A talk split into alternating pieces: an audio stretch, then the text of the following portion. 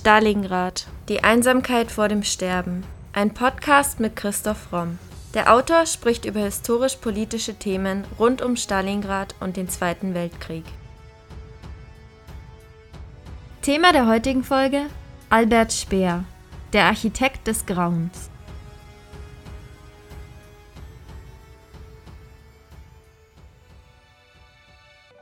Hitler war ein umgekehrter König Midas, der die Dinge nicht in Gold, sondern in Kadaver verwandelte, schrieb Speer einmal. Doch er sagte auch, wenn Hitler Freunde gehabt hätte, dann wäre ich bestimmt einer seiner engen Freunde gewesen. Zwei sehr konträre Aussagen vom selben Mann. Welche kommt ihm näher? Immerhin ist Albert Speer als Lügner in die Geschichte eingegangen. Was kann man ihm also glauben? Wer war Albert Speer? Am 19. März 1905 wird Albert Speer als Sohn des Architekten Albert Speer und dessen Frau in Mannheim geboren. Er trägt also nicht nur exakt denselben Namen wie sein Vater, er wird auch mal denselben Beruf ergreifen. Speer absolviert zunächst das Abitur an der Oberrealschule Heidelberg. Dann nimmt er auf Geheiß des Vaters ein Architekturstudium in Karlsruhe auf. 1924 wechselt er an die Technische Hochschule in München, setzt dann das Studium in Berlin fort und wird nach der Diplomprüfung 1928 Universitätsassistent. Seit 1930 gehört er dem äh, Nationalsozialistischen Automobilclub an und wird dort auch ehrenamtlicher Funktionär. Im September 1930 gelingt der NSDAP das erste Mal ein durchschlagender Erfolg bei den Reichstagswahlen. Es ist der Durchbruch. Und zu dieser Zeit war Speer offensichtlich bereits schon überzeugter Nationalsozialist. Im Januar 31 tritt er in die Nationalsozialistische Deutsche Arbeiterpartei ein und in die Sturmabteilung SA. Dann lässt er sich als selbstständiger Architekt in Mannheim nieder. Speer begründete seinen Eintritt in die NSDAP so. An einem der folgenden Tage meldete ich mich für die Partei an und wurde im Januar 1931 Mitglied. Es war ein gänzlich undramatischer Entschluss. Auch empfand ich mich jetzt und für immer weniger als Mitglied einer politischen Partei. Ich wählte nicht die NSDAP, sondern trat zu Hitler, dessen Entscheidung mich in der ersten Begegnung suggestiv berührt und seither nicht mehr freigegeben hatte. Seine überredende Kraft, die eigentümliche Magie seiner keineswegs anführerischen Einfachheit, mit der er die Kompliziertheit unserer Probleme anging, das alles verwirrte und bannte mich. Von seinem Programm wusste ich so gut wie nichts. Er hat mich ergriffen, bevor ich begriffen hatte. Speer zufolge unterstellen ihm Historiker aber, er habe sich vom privaten Verkehr der Partei freigehalten er selbst ist der Meinung, dass die Parteigrößen sich vielmehr von ihm ferngehalten hätten, weil sie ihn als Eindringling betrachteten. Doch wie war es wirklich? War Speer wirklich in großer Distanz zur Partei? Ab 1933 vermittelt sich, wie bei vielen formal intelligenten Nazis, das Bild eines ehrgeizigen Karrieristen, eines Aufsteigers und natürlich auch eines begabten Intriganten. Es gelingt Speer sehr schnell, ein persönliches Verhältnis zwischen ihm und Hitler aufzubauen. Das beruht wahrscheinlich auf Gegenseitigkeit, aber seine Darstellung, dass Hitler der große Verführer war und er immer der Verführte, das ist mit Sicherheit falsch. Hitler ist von Speers Organisationstalent bereits damals beeindruckt. Er bestimmt ihn als technischen Assistenten seines bevorzugten Architekten Paul Ludwig Trost und beauftragt ihn mit dem Umbau der Reichskanzlei. Innerhalb kürzester Zeit gehört Speer zu Hitlers engsten Vertrauten. Er übernimmt die Planung und Gestaltung von Großkundgebungen der NSDAP mit dem Einsatz geschickter Lichteffekte, sogenannter Lichtdome, inszeniert er die Nürnberger Reichsparteitage. Und Leni Riefenstahl hat mal gesagt, sie habe diese Reichsparteitage nur abgefilmt, die eigentlichen Regisseure seien Hitler und Speer gewesen und das trifft sicher auch zu. Die beiden haben sich auch in ihren Vorstellungen, wie man möglichst geschickt Effekte inszeniert, hervorragend ergänzt. Januar 1934. Nach Trosts Tod wird Speer Hitlers wichtigster Architekt. Er entwirft zahlreiche monumentale Repräsentativbauten klassizistischer Prägung. In der Deutschen Arbeitsfront DAF leitet er das Amt Schönheit der Arbeit. Weiterhin wird er Unterabteilungsleiter der Reichspropagandaleitung und Beauftragter für Städtebau im Stab von Rudolf Hess, der damals Hitlers Stellvertreter war. 1937 konzipiert Speer für die Weltausstellung in Paris den deutschen Pavillon. Er erhält dort den Grand Prix für die Gestaltung der Nürnberger Reichsparteitage, interessanterweise, und die Goldmedaille für den deutschen Pavillon. Hitler ernennt Speer zum Generalbauinspekteur für die Neugestaltung der Reichshauptstadt Berlin und anderer deutscher Städte. Man kann sich das dann wirklich so vorstellen, dass beide, Hitler und Speer, vor Modellen der neuen Hauptstadt Germania, so sollte Berlin dann umbenannt werden, sitzen und begeistert über die gemeinsamen Visionen und Pläne diskutieren. Für Hitler war das sicher auch, der ja gescheiterter Künstler war, den man ja überall als Künstler abgelehnt hatte, eine ganz große Genugtuung, dass dieser begabte junge Architekt ihn gleichberechtigt an den ganzen Plänen hat mitarbeiten lassen. Und ich denke, das war auch der Kern dieser Beziehung und dieser, ja, wenn man es so nennen will, sogar Freundschaft. Speer beschrieb Hitler auf sehr unterschiedliche Art und Weise. So sagte er zum Beispiel einmal über eine seiner Reden, Hitler erschien, von seinen zahlreichen Anhängern unter den Studenten stürmisch begrüßt. Schon diese Begeisterung machte auf mich großen Eindruck, aber auch sein Auftreten überraschte mich. Von den Plakaten und den Karikaturen kannte ich ihn in Uniformhemd mit Schulterriemen, mit Hakenkreuzbinde am Arm und einer wilden Mähne in der Stirn. Hier aber trat er in gut sitzendem blauem Anzug auf. Auffallend demonstrierte er bürgerliche Korrektheit, alles unterstrich den Eindruck vernünftiger Bescheidung. Später lernte ich, dass er es durchaus, entweder bewusst oder intuitiv verstand, sich seiner Umgebung anzupassen. Etwas später in seinem Leben fand Speer weniger wohlwollende Worte zu Hitler. Er beschrieb ihn nach Kriegsende als eine dämonische Gestalt, als eines jener unerklärlichen geschichtlichen Phänomene, die nur in großen Abständen von der Menschheit hervorgebracht werden. Wie ist die Beziehung von Speer und Hitler also zu beurteilen? Speer ist hier möglicherweise, was die Beurteilung von Hitlers Person angeht, einer interessanten Sache auf der Spur. Es wird immer wieder berichtet, dass Hitler quasi schlagartig die Persönlichkeit wechseln konnte, fast wie ein Mantel, dass er in verschiedene Persönlichkeiten reinschlüpfen konnte. Und wenn man ihn heute eingehend untersuchen könnte, würde man vielleicht sogar draufkommen, dass Hitler über eine Art multipler Persönlichkeit verfügt hat, die er bis zum gewissen Grad in seinem Leben wohl auch steuern konnte. Also er wird immer wieder als ein Chamäleon beschrieben, als jemand, der sich ganz geschickt seinem Gesprächspartner anpassen konnte und der, wenn er wollte, so natürlich eine enorme Verführungskraft entfalten konnte. Und dass Speer da vielleicht drauf reingefallen ist oder eben auch auf seine Art damit gespielt hat, weil Speer selber sich ja auch als eine Person entpuppt, die ganz verschieden sein kann, die auch eben ganz verschiedene Sichtweisen auf Hitler entwickeln kann. Möglicherweise haben sich da auch zwei gefunden, die sich gar nicht so unähnlich waren. Auf jeden Fall geht Speers Aufstieg ungehemmt weiter. 1938 wird er in den preußischen Staatsrat berufen und erhält das goldene Parteiabzeichen der NSDAP. Und 38, 39 entwickeln sie eben weiter die Reichshauptstadt Germania Speer gestaltet eine neue Reichskanzlei und entwirft Modelle für zahlreiche weitere Monumentalbauten und NS-Kultstätten. Hitler verfolgt diese Pläne aufmerksam und bietet Speer unbegrenzten finanziellen Spielraum.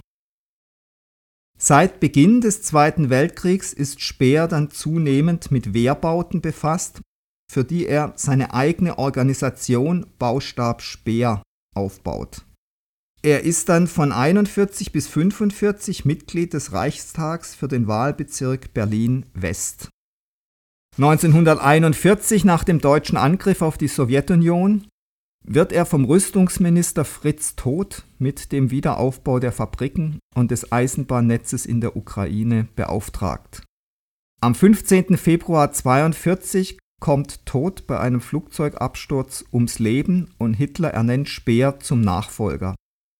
Er wird Reichsminister für Bewaffnung und Munition, Generalinspekteur für das Straßenwesen sowie Generalinspekteur für Wasser und Energie.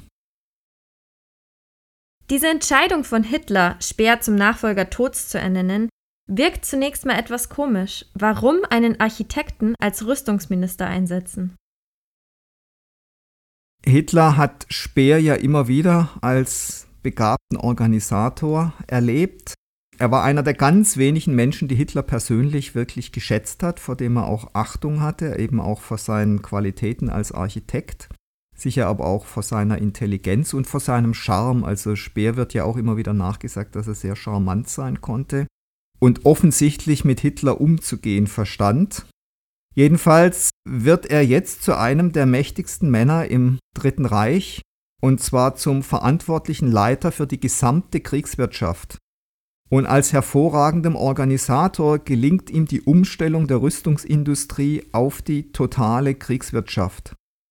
Trotz der Beschädigung der deutschen Infrastruktur durch massive Bombenangriffe, die Beeinträchtigung der Rohstoffversorgung ebenfalls durch schwere Bombenangriffe, kann er die Rüstungsproduktion bis 1944, also bis ein Jahr vor Kriegsende, auf einen Höchststand steigern.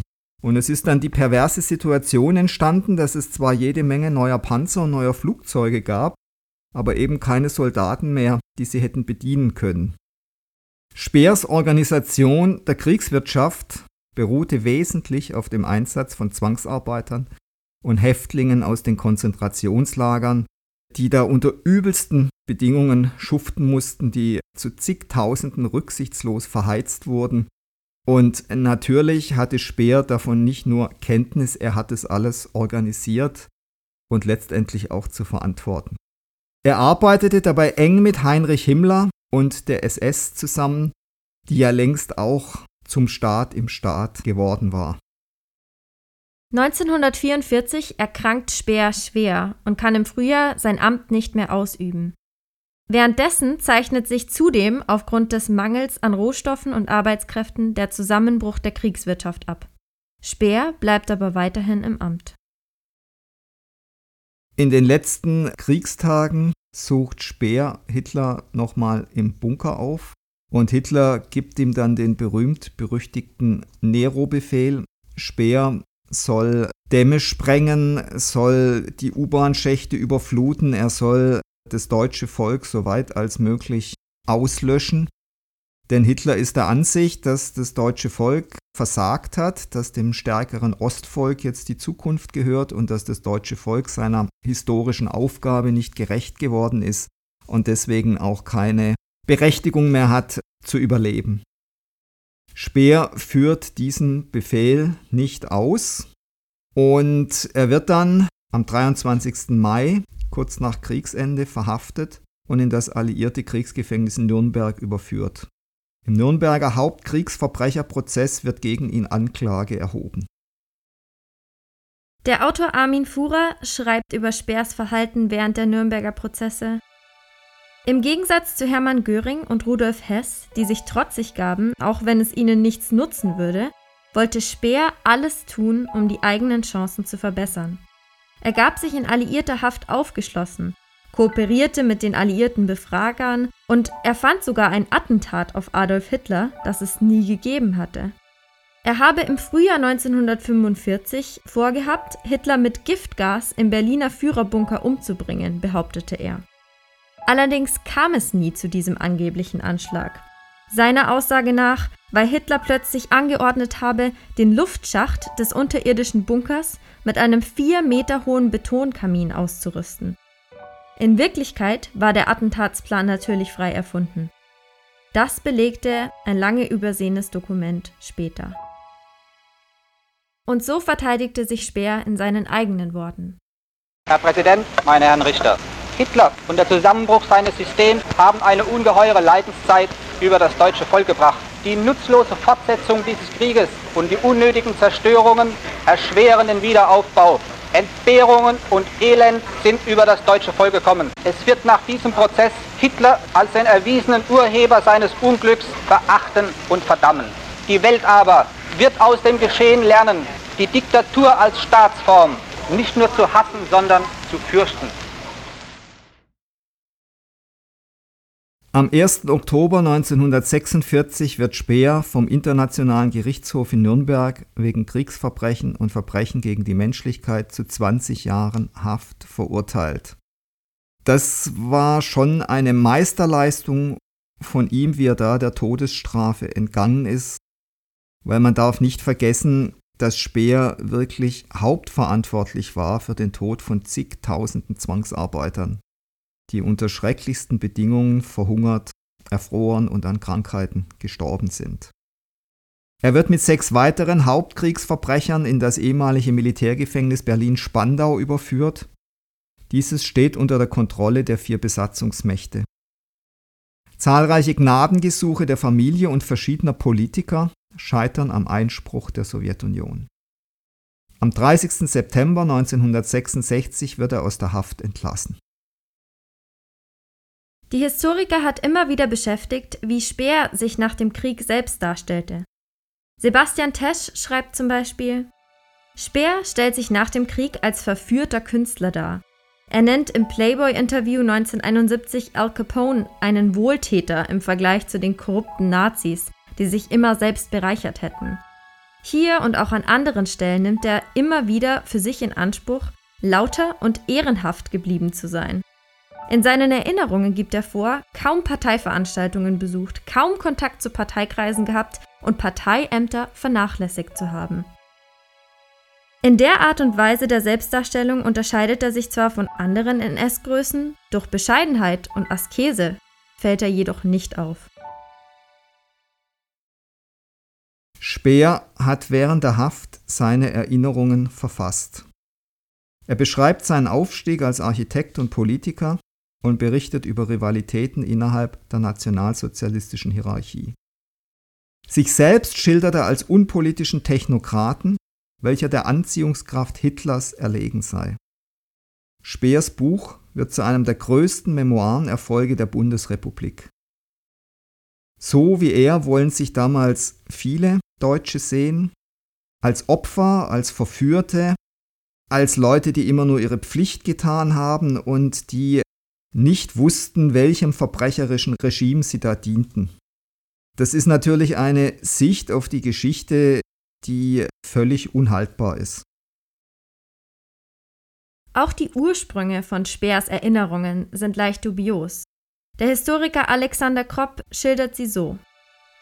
Albert Speer ließ ab 1941 in seiner Dienststelle von seinem engsten Mitarbeiter Dr. Rudolf Wolters ein Diensttagebuch führen. In dieser Chronik wurde monatlich über Geschehnisse und Ereignisse in der Generalbauinspektion geschrieben. Die Chronik lässt sich über weite Stellen flüssig und bisweilen sogar kurzweilig lesen. Als sich die 20-jährige Haftstrafe Speers im Spandauer Kriegsverbrechergefängnis dem Ende neigte, ließ Wolters die bei ihm aufbewahrte originale Chronik noch einmal abschreiben, wobei er an der Zweitversion eine Reinigung vornahm. Und wie er Speer später schrieb, zeitgeschichtlich leider nicht unbedingt unwichtige Streichungen von Textpassagen vornahm, die belastend für Speer nach dessen Entlassung werden können. Mithilfe dieser Zweitversion verfasste Speer schließlich seine berühmten Erinnerungen.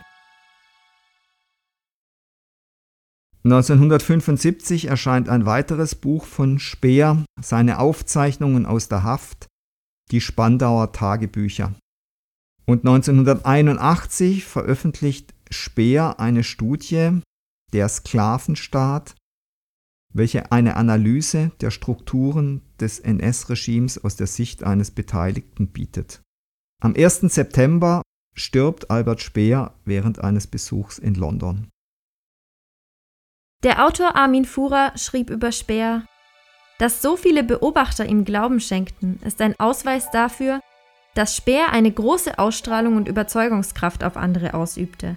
Erst nach seinem Tod 1981 änderte sich das Bild allmählich. Obwohl sich bis heute in Teilen der Öffentlichkeit noch immer das Bild vom unpolitischen und guten Nazi hält, haben Historiker diese Selbststilisierung längst entlarvt. Kann es sein, dass sich die Leute vielleicht so an Speer und diese Zeit erinnern wollten?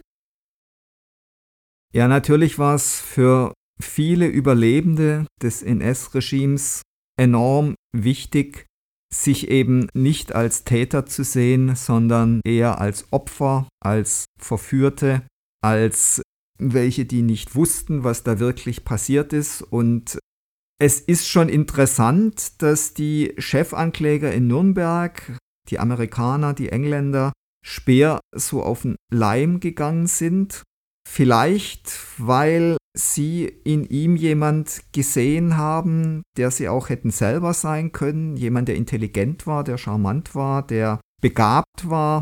Und es war natürlich angenehmer die Vorstellung, dass es da diesen mephistophelischen Hitler gab, der alles und jeden verführt hat, als sich einzugestehen, dass die allermeisten eben auch Täter waren, dass Speer natürlich auch Täter war und eifrig und willig und ehrgeizig mitgemacht hat, solange es erfolgversprechend war, solange man Karriere machen konnte, solange man Macht ausüben konnte und sich immer erst dann distanziert haben, und das gilt natürlich auch für viele Generäle, das gilt für, für viele Leute, die damals in führenden Positionen waren, man hat sich erst dann distanziert, als das Ganze zum Untergang verurteilt war.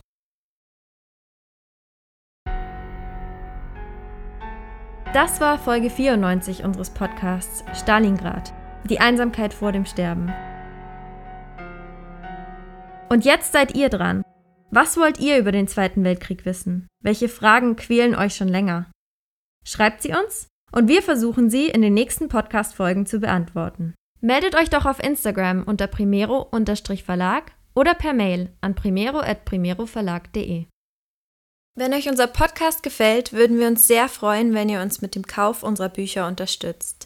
Neben dem Historienroman Stalingrad, Die Einsamkeit vor dem Sterben, ist auch die Gesellschafts- und Mediensatire Das Albtraumschiff, Odyssee eines Drehbuchautors im Primero Verlag erschienen. Wie viele tausend Stalingrad-Zuhörer bereits bestätigen, es lohnt sich.